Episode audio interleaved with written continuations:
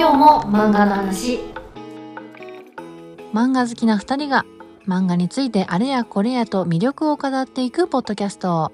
今日も漫画の話。こんばんはキクです。本日も私一人会となっておりますがいやー今4月クールのアニメでいろいろとこの前もご紹介させていただきましたが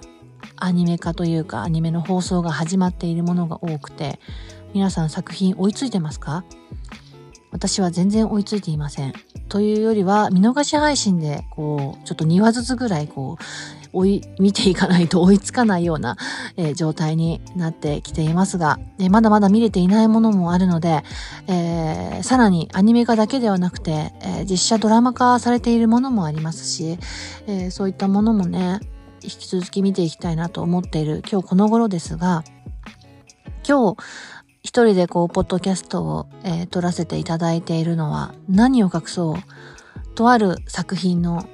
えー、嬉しい情報といいますか、ちょっと驚いた情報が入ってきたので、えー、急遽、えー、撮らせていただいております。えー、本日お話をしたいのは、夏目新たの結婚という作品でございます。皆さんご存知でしたでしょうか？えー、かつて、もう、もう本当大有名な作品であります「イリュウ」を、え書かれておられました、えー、乃木坂太郎先生による、えー、漫画作品でおります。で小学館のビッグコミックスペリオールで、えーと、連載中というところで、えー、以前はまあ、次に来る漫画大賞2020、まあ、UNEXT の、まあ、部門みたいなところで、えー、受賞をされてたみたいなんですけれども、私もこの作品に出会ったのは割と最近だったんですが、4月ぐらいで、えっ、と、おそらく単行本が確か130万部を突破っていうような、えー、ところが出ていたりだとか、まあ、こう、いろんなところで名前を、えー、見る機会があるかなといったところで、で、先日ついに映画化決定という言葉も出ておられまして、どういう映画になるんだろうって、非常に非常に気になっているわけでございますよ。で今日はこの夏目新の結婚について少し話していきたいと思います。夏目新の結婚どんなストーリーかというと非常に簡単に、えー、ざっくりとだけお伝えしますのでぜひぜひ皆さん本編を、まあ、ぜひ購入されて読んでみてくださいというところでおすすめしたい。まずもう大前提の設定と、まあ、ストーリーが非常に面白くてどういうことってところから始まるんですけれどもどんなストーリーか少しだけ簡単にあらすじをまあ、お話しすると、まあ、このあらすじというか、まあ、簡単に説明する部分からもうすでに面白い設定だなってすごく思うんですが、まず大前提として、大事な重要人物が2人いるんです。まあ、そもそも夏目新の結婚とタイトルについてる夏目新っていう人が、まあ、主人公にあたるわけですけれども、彼は児童相談所に勤めている、まあ、30代の、まあ、割とイケメン系なね、かっこいい。でもなんかこう、あまり自分は結婚に興味がないよ、みたいな、えー、男の人、男性なんですけれども、まあ、その方ともう一人大事な大事な登場人物がいて、それが連続殺人犯なんです。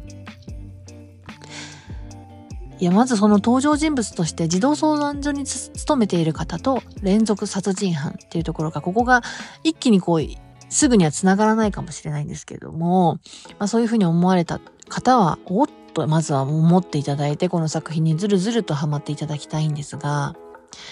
ひょんなことからね、えー、まあこの連続殺人犯が、まあ、捕まっておりまして、その連続、連続殺人犯が、まあ、殺害したと言われている、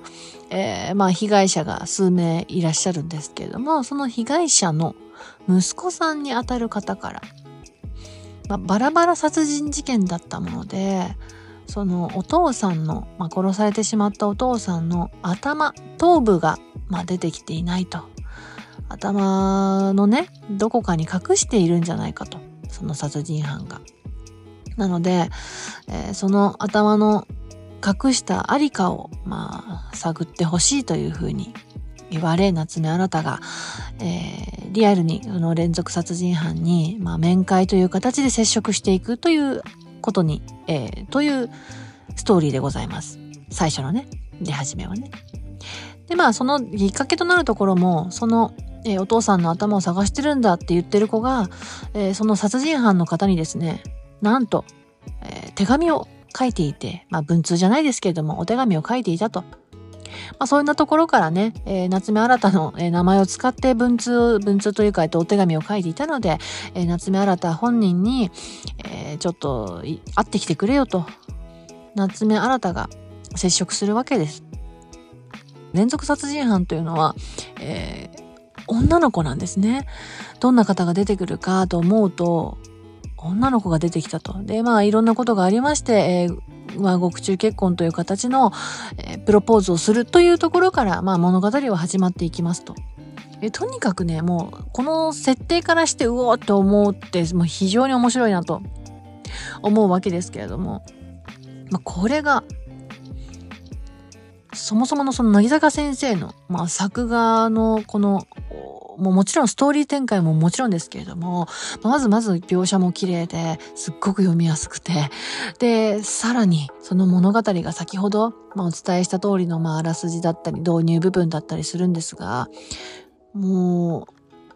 非現実的かと思いきや、いや、現実的にも起き得るであろうっていうところのギリギリのラインを非常に攻められていて、非常にスリリングで面白い。そして絵はもちろん綺麗で美しくて時に非常に恐ろしい。とにかく連続殺人犯であるっていう方のとそういった登場人物を描く時の表現描き方書き方がすごい恐ろしいんです。で、やっぱりそれって例えば、まあ、自分に置き換えた時にですよ。皆さん聞いていただいてる皆さんも。連続殺人犯の方と、で、まあ、まあ、この時点では犯人と思っている方と面会をするという時にガチャッとこう入ってきた方がどんな人なんだろうって、ね、全く想像ができないパターンもあると思うんですよ。で、自分とこう、接点がない自分と話をしていって、時折見せる表情が不気味だったり、恐ろしかったりっていうところ、やっぱり話しているこちら側は相手を殺人犯と思って、もちろん大前提としてね、そうやって牢屋に入っちゃってる方っていうところはありますけれども、その相手をどういうふうに自分が捉えているかっていうような表現が非常にうまい。もううまいどころじゃないですね。ちょっと言葉が足りない。素晴らしい。で、さらに、この恐ろしい表現と、めちゃくちゃ可愛かったりとか、すごく愛おしかったりっていう表現もあるんです。いろんな表情をする、まあ、殺人犯である。この方の名前まだ伝えなかったですね。真珠。品川真珠なんですけれども、まあ、真珠のそういういろんな表情をすごく書き分けられていて、そもそもいろんな表情をする子ではありますけれども、それはスキルとしてもありますし、まあ、本人の生い立ちとかがね、どんどんどんどん明かされていく中でも、いろんな表情を見せてくれるんですが、えー、もうね恐ろしい表現そして愛おしい表現というのが交互に来てもう読者の心もぐわっと引き込まれるわけです。ストーリーがどんどんと進んでいくにあたって本当にこの品川真珠という女性は女は殺人犯なんだろうか？こんなにも、まあ、可愛くて女の子、まあ、細くてちっちゃくてみたいなところの女の子が大の大人を殺せるんだろうか？みたいな疑惑も出てくるんですが、まあ、もはや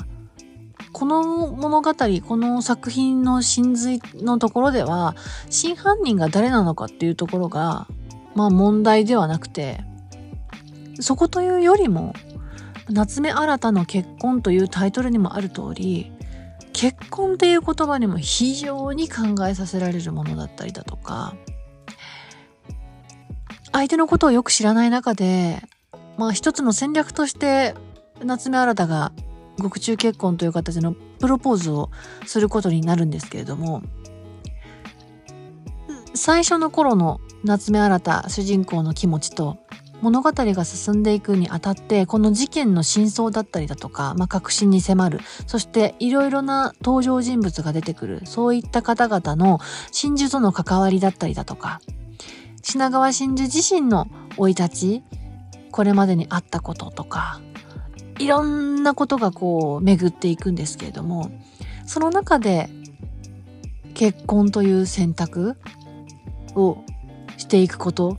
そしてその重要性そしてその結婚という行為がもたらすこととは何ぞやみたいなところここをすごく詳しく言ってしまうと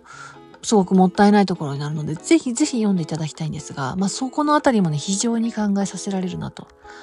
思うわけですよ。もうとにかく大もう大前提の設定からもう読者のイメージなんてもうとうに超えていまして。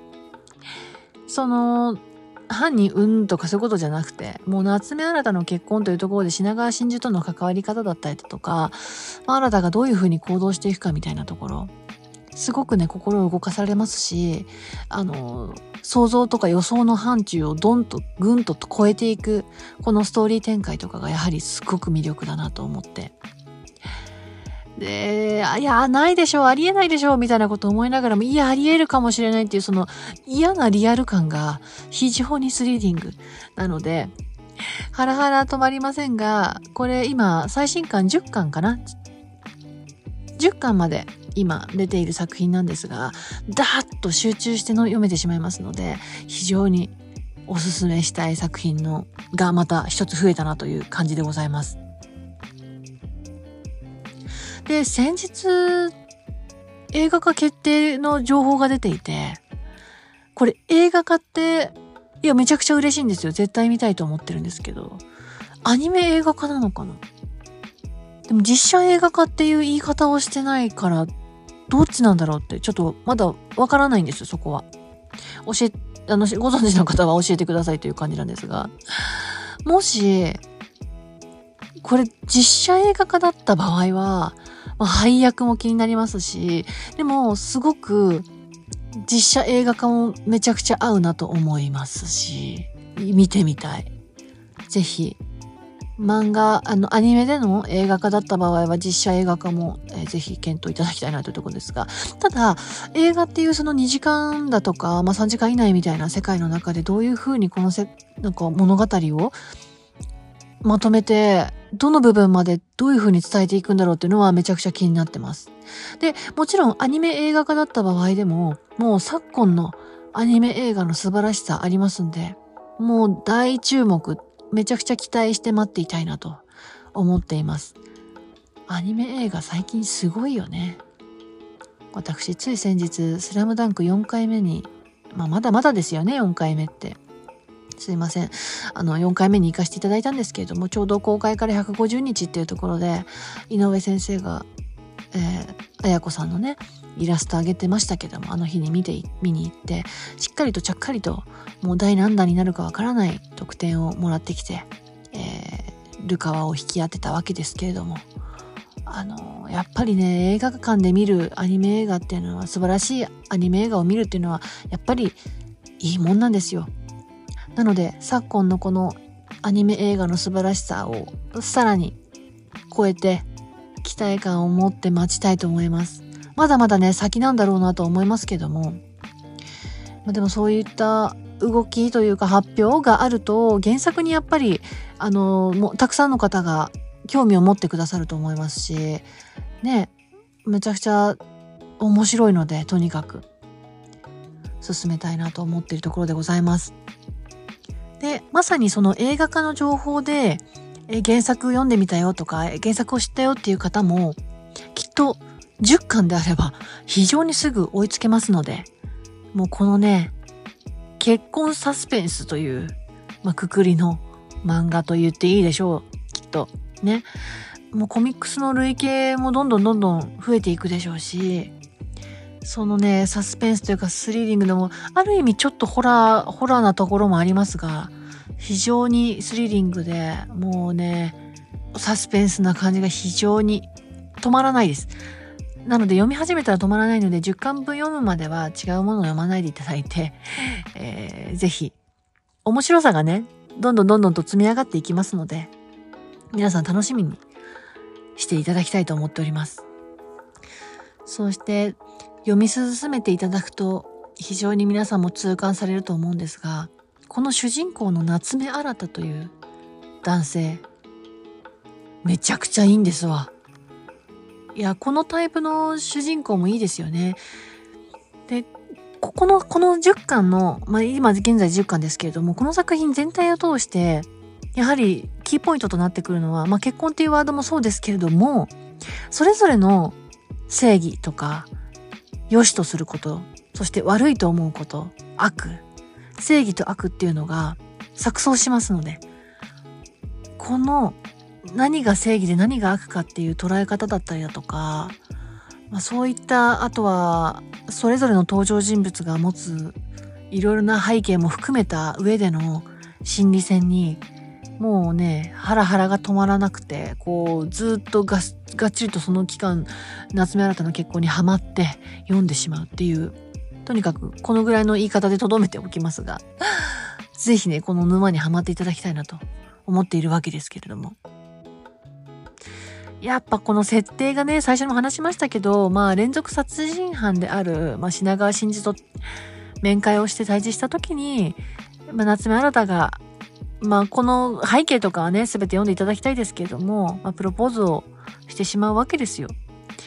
国中結婚っていう手法はもちろん、いろんなケースで聞いたことはありますけれどもね、ニュースとかで。まあ、いろんな思惑があるのかもしれないけれども、この夏目新という人物は、非常に、そうね、自分も児童相談所で、あの、お世話になってた男の子として、えー、彼は生きてきて、で、自分も将来的にその児童相談所で勤めて勤務するっていう立場に変わっている方ではあるので、まあそういった彼のバックグラウンドみたいなところも、まあ、泳い出てくるわけですけれども、ね、この設定が非常に面白いですよね。ガシッと掴まれて、そのまま10巻まで行ってしまいますので、ご注意ください。あの、非常に、あの、いい話のご注意くださいですけれども、まあ、ゾワッとね、することも非常にありますので、まあ、スリリングを味わいたい方は、今から全10巻すぐ買っていただいて読んでいただきたいなと思っております。今回は、このね、映画化の情報を聞いて、いやー、改めてこの原作進めたいなと思って、ちょっと急ぎで撮ってみました。ぜひ、えー、夏目新たの結婚、読んでみたよっていう方は、えー、ツイッターでもね、また教えてください。そして、えー、お便りフォームもありますので、ぜひ、えー、この作品の感想、そしてポッドキャストの感想、あとはこんな作品読んでみてというお便りもお待ちしておりますので、ぜひぜひご応募お願いいたします。ポッドキャストの、えー、この輪のえー、概要欄にも書いておりますので、ぜひ見てみてください。今日も漫画の話では、ツイッターもやっております。ハッシュタグ今日も漫画の話でぜひ感想ツイートをお待ちしております。また次もいろんな作品をご紹介していければと思っております。いつもご視聴ありがとうございます。また次回お会いいたしましょう。ありがとうございました。バイバーイ。